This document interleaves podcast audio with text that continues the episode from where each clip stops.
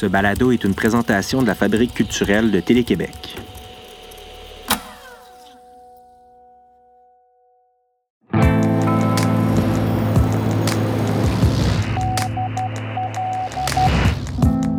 La poésie est claire comme un feu d'artifice. Elle ne veut pas chasser la nuit, mais au contraire, en tirer parti. Vous écoutez Signal Nocturne.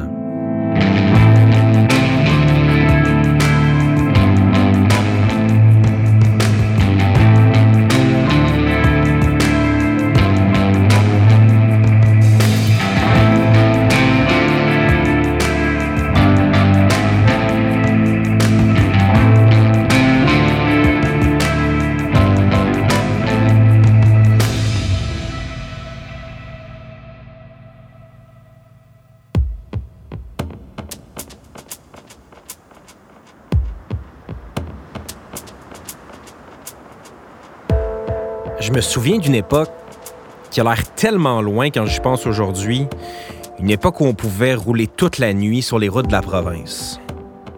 Au volant d'une vieille accent sur le backseat d'une Econoline, les fenêtres baissées, les phares allumés, avec le soleil noyé bien creux dans le fond du fleuve. Je pense que c'est là que je voudrais me retrouver en ce moment si je n'étais pas dans un phare de l'Outaouais. Rouler à tombeau ouvert en descendant la 138 pour m'enfoncer dans le cœur de Baie-Saint-Paul, débarquer sur le bord du lac à Métabetchouane après avoir roulé trop longtemps dans le parc, me stationner entre un pick-up et une Westphalia à Lens à Beaufils. Suivre les lumières qui percent la nuit, mais surtout suivre le son des voix qui s'enterrent sur une terrasse, qui rebondissent sur les roches de Grande Vallée. C'est ça qui me manque en ce moment. C'est cette ivresse-là, cette chaleur-là, les surprises, les angles morts, les vertiges. Regardez ce qui se passe sur une scène ou au bout de l'horizon. Mais en attendant, on fait quoi? C'est ça que j'ai demandé à mon collègue François, qui monte la garde dans le fort depuis le jour 1. Il est aussi vaillant que discret, ce gars-là, fait qu'il m'a dit ben, on continue de faire ce qu'on fait depuis le début. On diffuse un peu de lumière, le temps que ça passe. Alors ce soir, on vous présente l'auteur, metteur en scène et comédien Steve Gagnon dans Les Étés souterrains, une pièce solo avec Guylaine Tremblay et mise en scène par Edith Patnaud. Une incursion dans le spectacle Tout passera avec les voix et les plumes de Noémie O'Farrell et Frédéric Lemay. Un retour dans le passé mettant en vedette Marcel Dubé, géant du théâtre québécois. Et une session La Fab avec Salomé Leclerc et sa magnifique pièce Les chemins de l'ombre.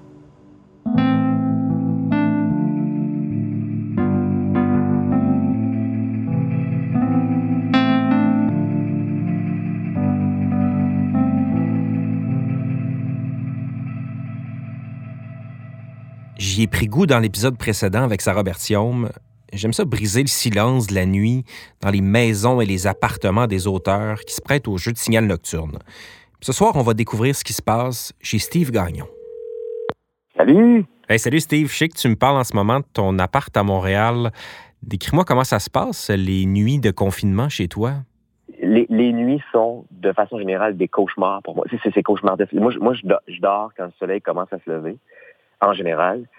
Puis là, ces temps-ci, juste cette idée-là que tout est comme un peu euh, ville fantôme, l'idée que y a, y a, tout est un peu arrêté dehors, que euh, moi, dans la vie, il n'y a rien qui me euh, réconforte, qui me rassure plus que la vie qui continue. Là. C'est pour ça que je dors vraiment mieux quand le soleil se lève, c'est que je fais OK, ça y est, les gens recommencent à vivre.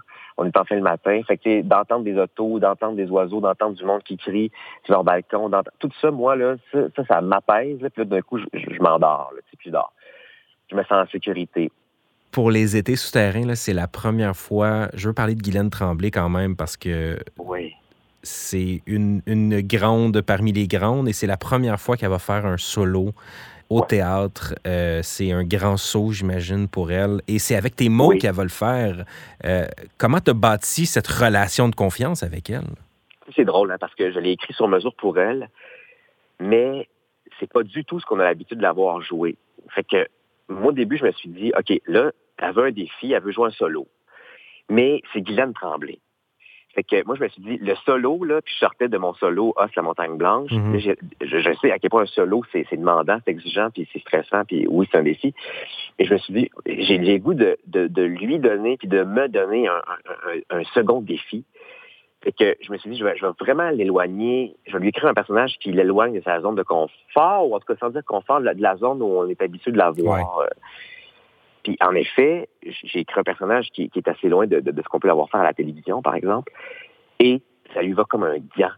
Tu peux-tu me présenter le personnage de cette femme qui enseigne l'histoire de l'art, qui passe ses étés euh, dans le sud de la France?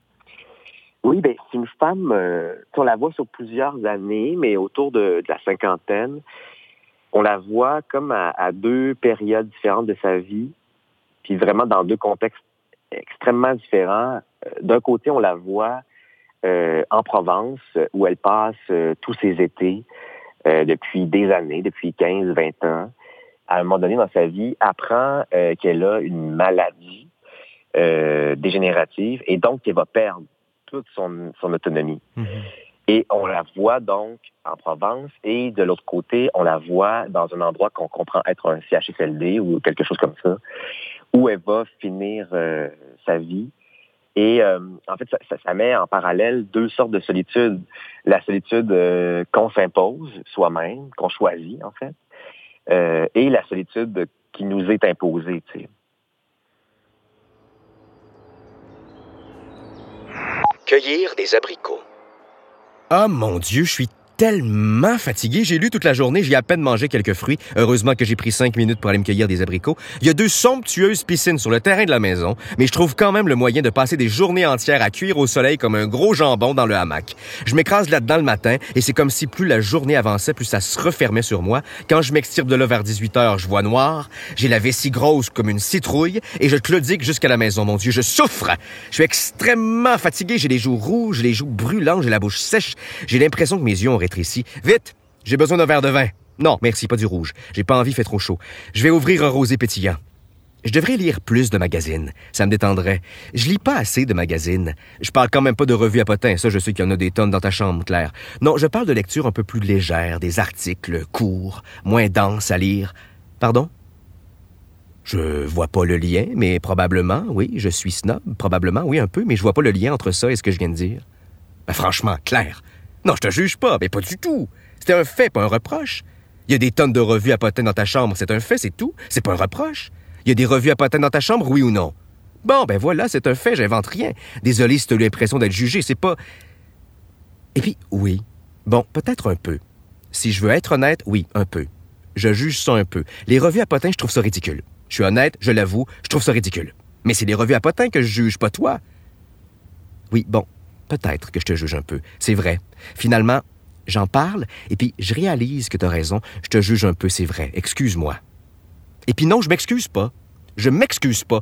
Je trouve ça dommage que tu te plonges le nez là-dedans, que tu oses faire ça, toi qui es si brillante. Mais parce que c'est de la merde, Claire. C'est de la merde, 100% merde. C'est de la merde qui salit la vie des autres. C'est pas intéressant. Ça fait 20 ans qu'ils annoncent toutes les semaines que George Clooney est homosexuel. 20 ans. Premièrement, c'est qu'on a compris. Mais deuxièmement, c'est incroyable comment on s'en torche. C'est loin d'être une question d'État, Claire. Non, mais George Clooney, ça va. Il peut enfoncer son pénis dans la bouche de qui il veut. En quoi ça nous intéresse? Ça va pas déclencher une réunion d'urgence du G8. Ça tourne en rond, ça tourne en rond, ça tourne en rond. Mon Dieu, que ça tourne en rond. Angelina Jolie pèse 32 livres. Britney Spears est en psychose. Johnny Depp vieillit terriblement mal. Et hop, on revient à l'anus débridé de George Clooney. Ça tourne en rond. Peut-être que c'est moi qui comprends rien, mais c'est pas intéressant, il me semble. C'est des mensonges. Ou en tout cas, c'est pas des grandes vérités. Tout le monde est alcoolique. Tout le monde trompe tout le monde. Ben oui, on le sait, ça. C'est pas nouveau. Toi, moi, tout le monde est alcoolique. À des degrés différents, mais tout le monde est alcoolique. Et toi, moi, tout le monde trompe tout le monde. Avec des hommes, des femmes, des enfants, des chiens. Il y a juste ça qui varie de l'un à l'autre. Bon, après, tu m'as toujours dit que toi, t'étais fidèle. Je te crois. Tu me dis que t'es fidèle. Je te crois. Je doute pas de ça. Mais alors, si tu veux fantasmer à partir de la vie des autres, je te dis de lire des romans harlequins, pas des revues à potins. C'est tout. Je dis juste ça. Voilà. Zip. Je parle plus. J'ai fini. Zip, zoup. Tu vois, je suis pas si snob. Je te parle de romans harlequins. Même que ça, il y en a quelques-uns dans ma bibliothèque, je crois. Je suis pas snob, tu vois. Bon, j'ai fini. J'en parle plus.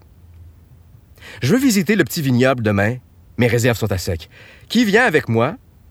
Mon Dieu, je suis alcoolique.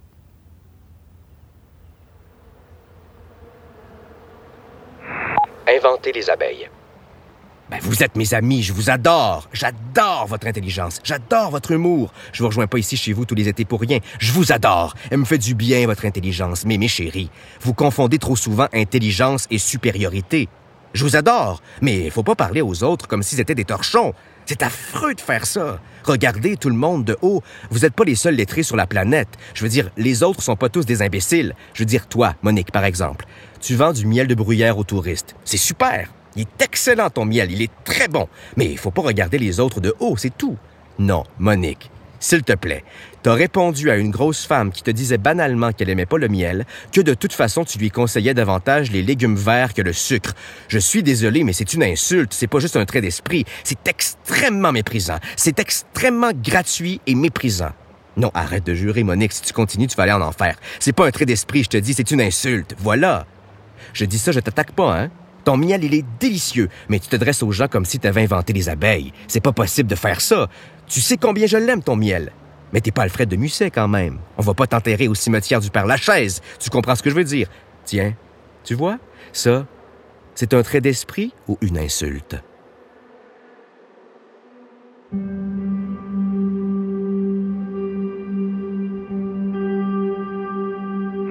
La permission de me chavirer. Charlotte, mon cœur, dans toute ma vie, tu es la seule à qui j'ai donné la permission de me chavirer. Tu m'as bousculé dans tous les sens.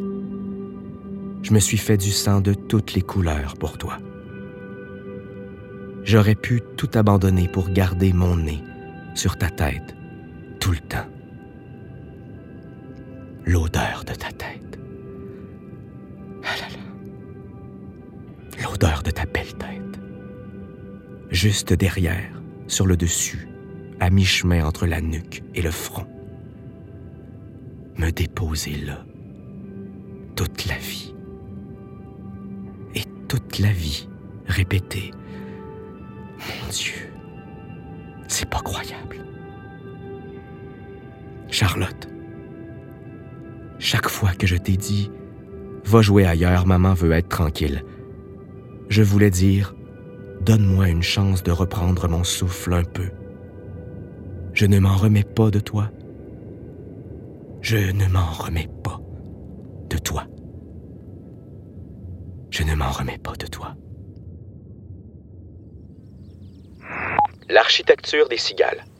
Ça me choque et que ça me choque. Oui, oui, je parle tout le temps. Je parle tout le temps et je parle fort. Ça fait pas de moi une hystérique. Ça fait pas de moi une névrosée. C'est un cliché. Je déteste ça. Mon Dieu que je déteste ça. Ça me choque que tu dises ça. C'est extrêmement méchant. Non, tu viens, Michel, je suis pas conne. Tu viens de dire, t'as pris tout le monde à partie pour dire que mon corps devait être constitué à 80% d'eau et à 20 de mouches. C'est ça? Ben, je suis pas conne. Je comprends que t'insinues qu'à force d'avoir la bouche ouverte à parler tout le temps, je finis par avaler des tas d'insectes. C'est ça la blague, non? Je suis pas conne, c'est ça la blague? Bon, voilà, c'est méchant. On bâtit avec la parole, mon chéri.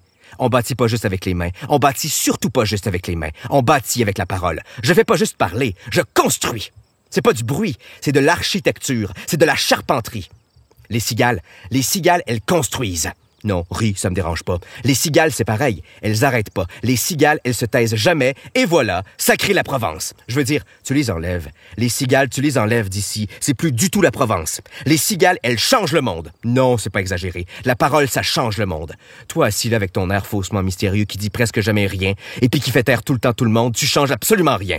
C'est pas un film de gangster ici.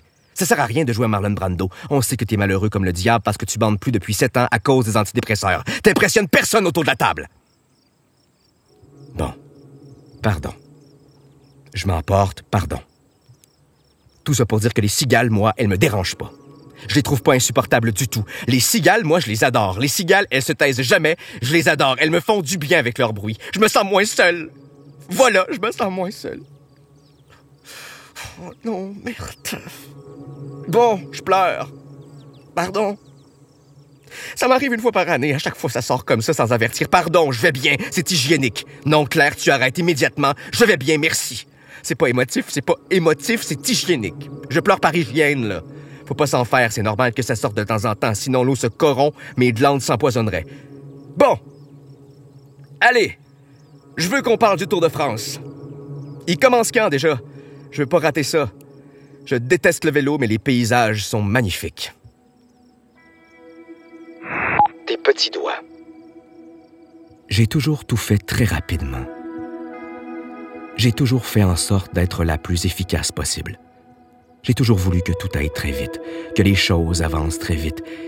Et ces temps-ci, c'est drôle, ces temps-ci, mon chaton, dès que je m'assoupis, je rêve à toi, toute petite. Je rêve à tes mains, pleines d'abricots. Tes mains collantes que je nettoie très lentement. Tes petits doigts, tes petits doigts neufs que je nettoie l'un après l'autre, très lentement. Tes petits doigts m'ont toujours fasciné, ému même. Oui, ils m'ont ému, tes petits doigts, et et je les ai souvent pris en photo pour m'en rappeler toute ma vie. Mais je n'ai jamais pris le temps de les nettoyer lentement, l'un après l'autre. Et je ne regarde jamais les photos que j'ai prises de tes petits doigts.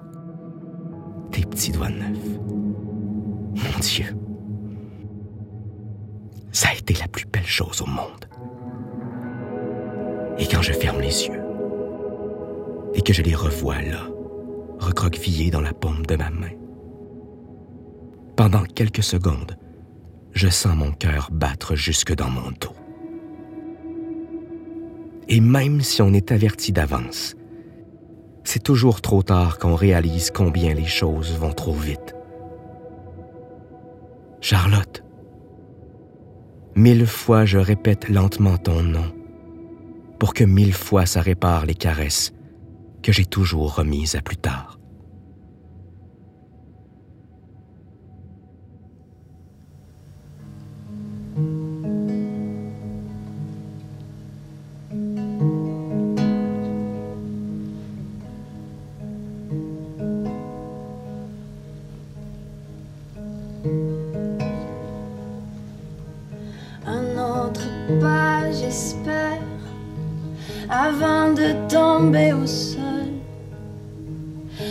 Avant de n'être plus rien qu'un bout d'éclat qui défiera le jour de se relever malgré le froid.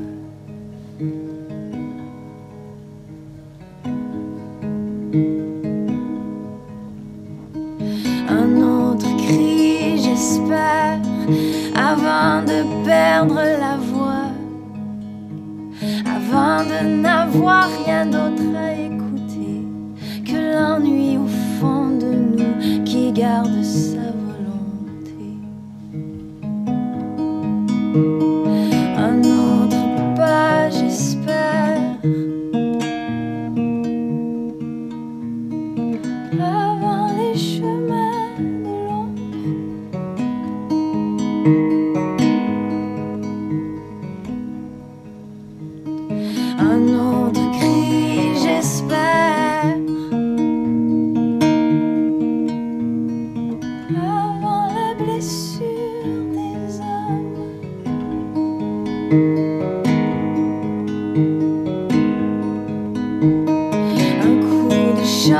espère. Lier l'arme et la paume. Enterrer le bruit, abattre son écho pour que la nuit gagne son obscurité par défaut.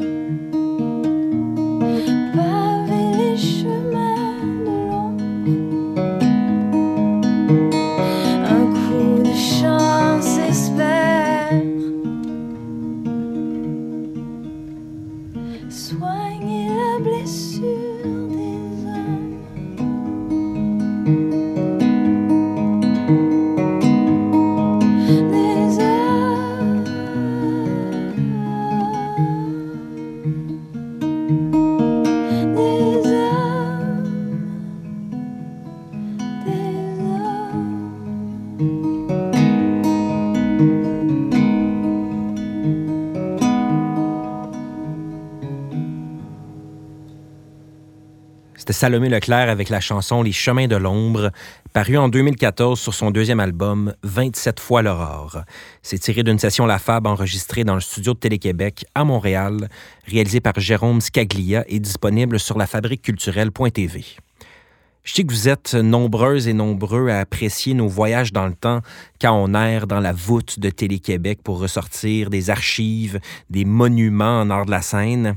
Et étant donné que Steve Gagnon, qu'on entendait un peu plus tôt, a remporté le prix Marcel Dubé en 2018, je trouvais que l'occasion était parfaite de réentendre l'auteur de Zone, Un simple soldat et Le temps des lilas. Dans le documentaire Les temps de Marcel Dubé, paru en 2006, l'homme de théâtre nous parle de ceux et celles qui l'ont influencé. Émile Naligan et Alain Grandbois m'ont ouvert l'esprit à la poésie québécoise. Alors que chez Gabriel Leroy et chez Lemelin, je me suis rendu compte qu'à travers la littérature, on peut décrire un peuple qui se retrouve et s'identifie. Pour Lemelin, c'était à Québec.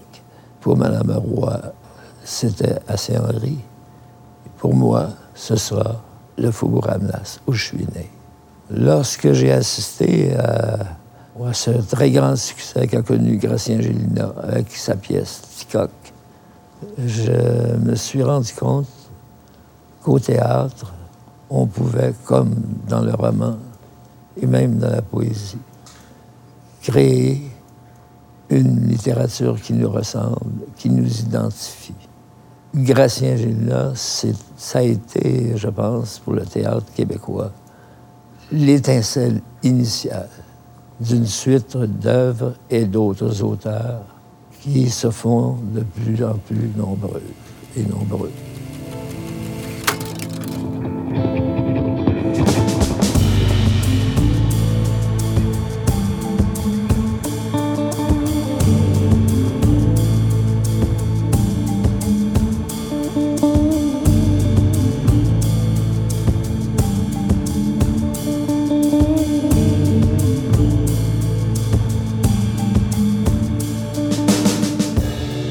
Plus de 50 ans après les années fastes de Marcel Dubé, il y a une toute nouvelle génération d'auteurs et autrices qui animent les théâtres québécois. Parmi eux, le trio formé de Frédéric Lemay, Alice Moreau et Noémie O'Farrell, qui a créé Tout passera.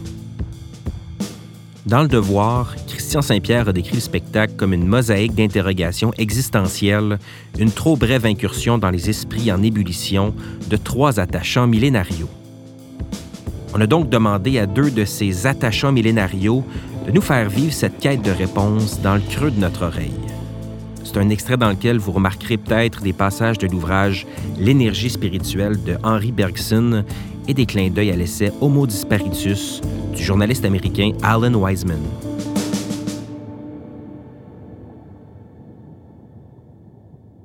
Salut, merci d'être là. C'est vraiment spécial pour nous de poursuivre notre spectacle ici en podcast. C'est complètement inattendu. C'est un spectacle où la lumière et le son sont vraiment importants, puis où il y avait beaucoup de tableaux visuels, mais euh, on est quand même très heureux d'avoir cette plateforme-là pour partager des petits bouts de notre travail.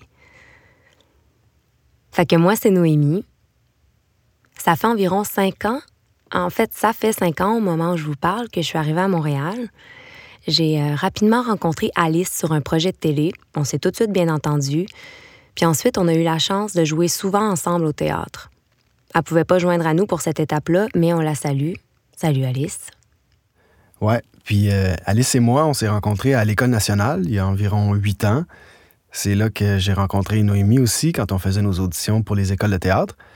Elle est allée étudier à Québec. On s'est perdu de vue, on s'est retrouvés, puis on a même été ensemble euh, trois ans jusqu'à l'été dernier. Fait que euh, c'est ça. c'est nous autres, c'est notre projet. La vie nous réunit constamment, les trois. Il y a quand même des gens comme ça autour de qui tu gravites naturellement. Puis à un moment donné, on était dans une fête chez notre amie Josiane. Salut Josie. On discutait, puis on s'est rendu compte qu'on avait beaucoup de questionnements existentiels similaires sur la vie, sur notre métier. On s'est dit, on devrait faire un projet ensemble, faire notre théâtre, comme se lancer, faire de quoi. Il y avait un appel de projet à Prospero, on a déposé, puis on a été retenu. Puis à partir de ce moment-là, on avait un an pour créer quelque chose.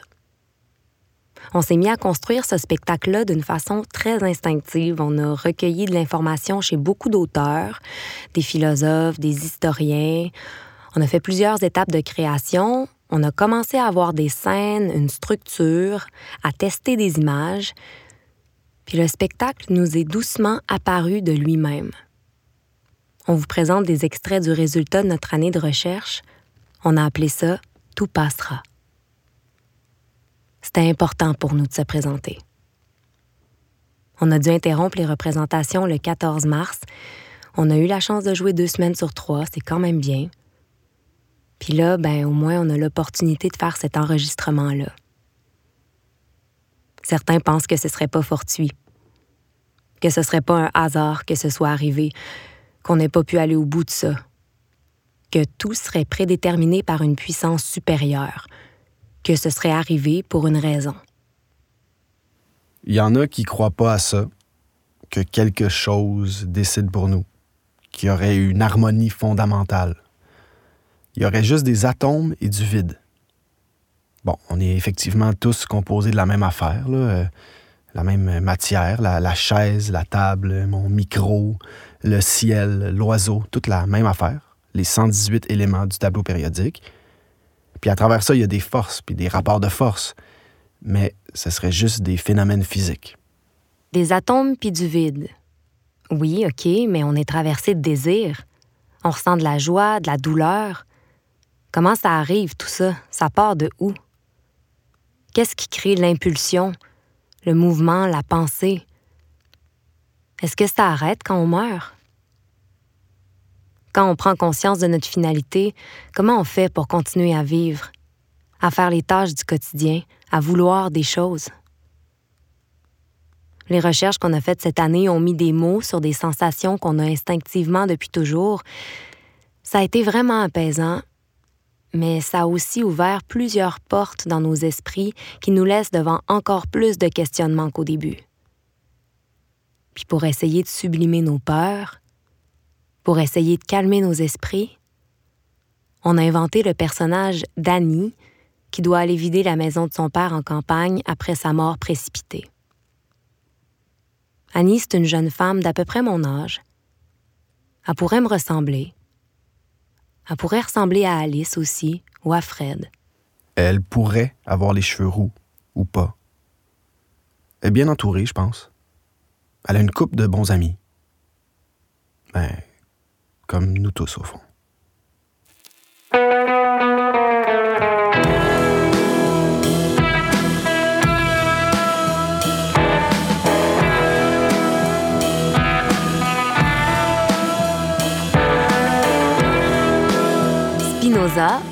Le grand philosophe précurseur des Lumières, parle du conatus. Le conatus serait l'effort, l'élan de toute chose qui existe de persévérer dans son être, l'appétit de conserver et même d'augmenter sa puissance d'être.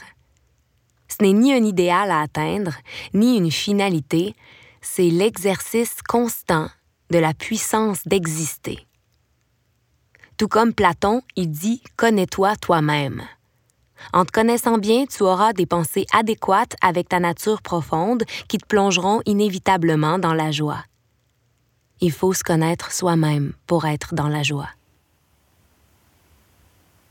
T'es encore là. T'es partout. T'es dans la porte qui grince quand elle s'ouvre, t'es... euh, T'es dans la façon dont la plante s'allonge à l'infini en s'enroulant autour de la fenêtre. Des fois, je te vois quand je fais l'épicerie. T'achètes toujours la même affaire. T'es. euh, T'es sur la tablette dans la porte du frigo, dans les sauces piquantes que je mangerai jamais. Faut-tu que je les jette? T'es dans les fleurs que tu m'as données puis que j'ai suspendues en dessous de la bibliothèque.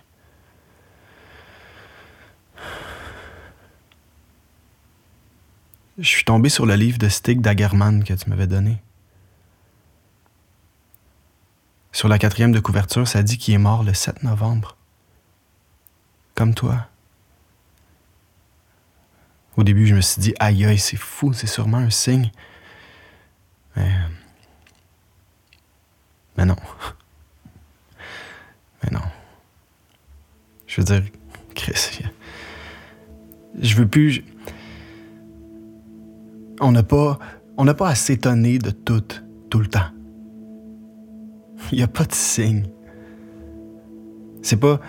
C'est pas parce qu'on se rencontre puis qu'on découvre qu'on est en train de lire le même livre en même temps que c'est un signe. Il n'y a pas de. On est juste.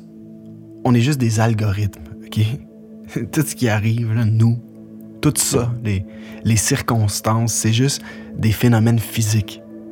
Des algorithmes qui se croisent puis qui se recroisent je, je sais pas exactement comment dire, mais ça arrive que ça produise des événements extraordinaires par hasard. Il y a genre des, des glitches, des, des, répétitions fortuites, mais c'est des transferts d'énergie. C'est des mouvements d'atomes, du magnétisme. Arrêtez de me faire chier avec votre karma, vos, chakras, vos affaires de, de, terre-mère, puis d'esprit, puis de, de, prière, puis votre âme. On n'a pas d'âme. Jésus n'a pas marché sur l'eau. On, ne va pas s'attirer les bonnes grâces des dieux si on fait des petits récipients en bambou qu'on tresse comme des maniaques toute la journée, qu'on calisse des pétales de fleurs dedans puis qu'on fait brûler de l'encens. L'arbre n'a pas de conscience, pas plus que, que, la mer ou la, la, roche ou la montagne. Oui, oui, ok, la, la vie c'est spécial. C'est cool des fois, c'est étonnant puis heureux ou, fucking triste, mais c'est pas par une force d'attraction divine, c'est pas calculé, il a pas de, de, plan de, puissance supérieure. La, puissance supérieure, c'est la vie. C'est l'énergie vitale déclenchée par le Big Bang. C'est juste du mouvement, c'est le, le, mouvement originel, c'est de la friction, du mouvement. Puis, quand le mouvement s'arrête, c'est qu'il n'y a plus de vie. Puis quand il n'y a plus de vie, il n'y a plus de vie, c'est tout. Quand on, quand meurt, c'est noir, that's. Il n'y a pas de... Il n'y a pas de, de Tabarnak.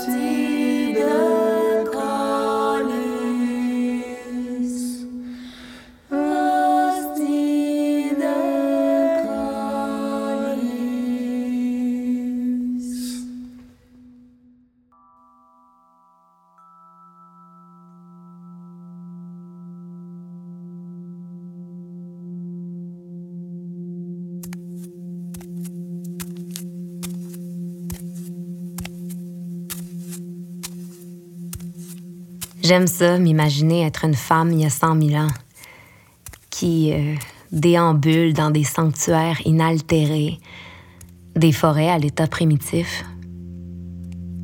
puis ressentir l'impression de plénitude qui en émanait. Je souffre de ne connaître qu'une pâle copie du programme originel de la nature alors je me projette dans le temps. Je marche dans des forêts mystérieuses et embrumées, avec des frênes et des tilleuls qui culminent à 50 mètres de hauteur.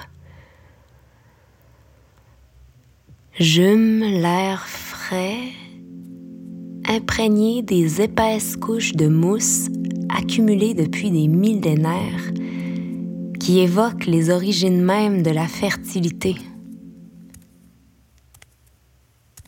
Règne un silence hors du temps que vient briser le doux sifflement d'un oiseau ou la plainte d'un loup. Mais l'humain est partout. J'aime ça, m'imaginer qu'il disparaisse, Ça me fait du bien de m'imaginer comment la nature se vengerait en s'attaquant à nos infrastructures, nos maisons. L'eau pénétrerait sous les bardeaux des toits. La moisissure commencerait à grignoter le bois et à s'immiscer autour des clous qui rouilleraient et serviraient plus à rien. Le bois humide, recouvert d'une couche verdâtre, s'effondrerait sous son propre poids. Les canalisations éclateraient avec le gel et le dégel, la pression des murs qui s'affaissent ferait éclater les fenêtres. En moins d'un siècle, les murs s'effondreraient et la toiture s'abattrait. Au bout de 500 ans, la forêt aurait remplacé la banlieue, qui commencerait à retrouver son allure d'avant l'arrivée des fermiers. Coyotes, loups, renards et lynx y rôderaient à nouveau. Les millénaires vont passer. Les vieilles montagnes vont disparaître, d'autres vont prendre leur place. Et alors, de jeunes cours d'eau vont percer des canyons à travers les sédiments et révéler ce qui jadis se passa brièvement en ces lieux. La vie est surprenante. Peut-être qu'elle est surprenante. Peut-être que tout ça s'est passé dans une vieille maison en campagne. Peut-être que ça s'est passé dans la salle intime du théâtre Prospero ou dans votre salon. Peut-être que c'est pour une raison qu'on n'a pas pu finir notre run de spectacle. Peut-être qu'il n'y a rien qui finit puis qu'il n'y a rien qui commence. Qu'on fait juste partie d'un cycle infini de recommencement. Ou pas. Peut-être qu'il n'y a pas d'ordre des choses ou, ou peut-être que oui. En tout cas, ça ferait moins de peine si oui. Peut-être qu'on peut décider que oui.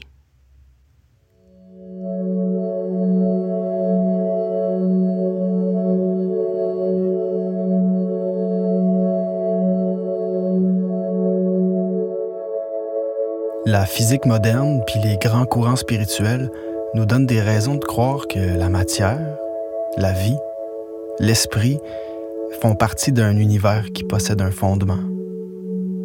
Ça se pourrait qu'il y ait une lumière de l'autre côté des choses, comme un murmure. On pourrait se dire ça. Ça pourrait être la position qu'on prend. Ce serait une bonne chose de régler, je trouve. Merci d'avoir été là. L'évolution de la vie, depuis ses origines jusqu'à l'homme, évoque à nos yeux l'image d'un courant de conscience qui s'engagerait dans la matière comme pour s'y frayer un passage souterrain, ferait des tentatives à droite et à gauche, pousserait plus ou moins avant, viendrait la plupart du temps se briser contre le roc et pourtant dans une direction au moins, réussirait à percer et réapparaîtrait à la lumière. Cette direction est la ligne d'évolution qui aboutit à l'homme.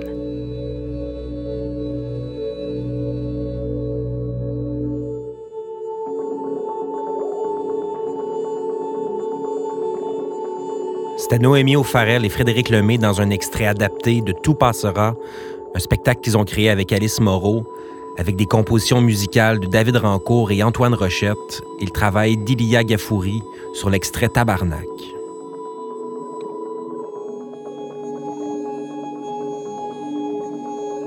Avant de vous dire au revoir, je veux souligner le travail des gens qui ont rendu cette émission possible.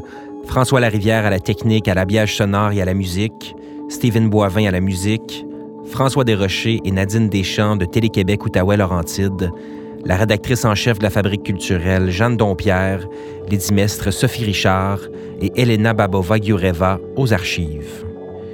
Je veux aussi remercier Nicolas Gendron, Pierre-Antoine Lafoncimard et Sophie Cadieux pour leur complicité.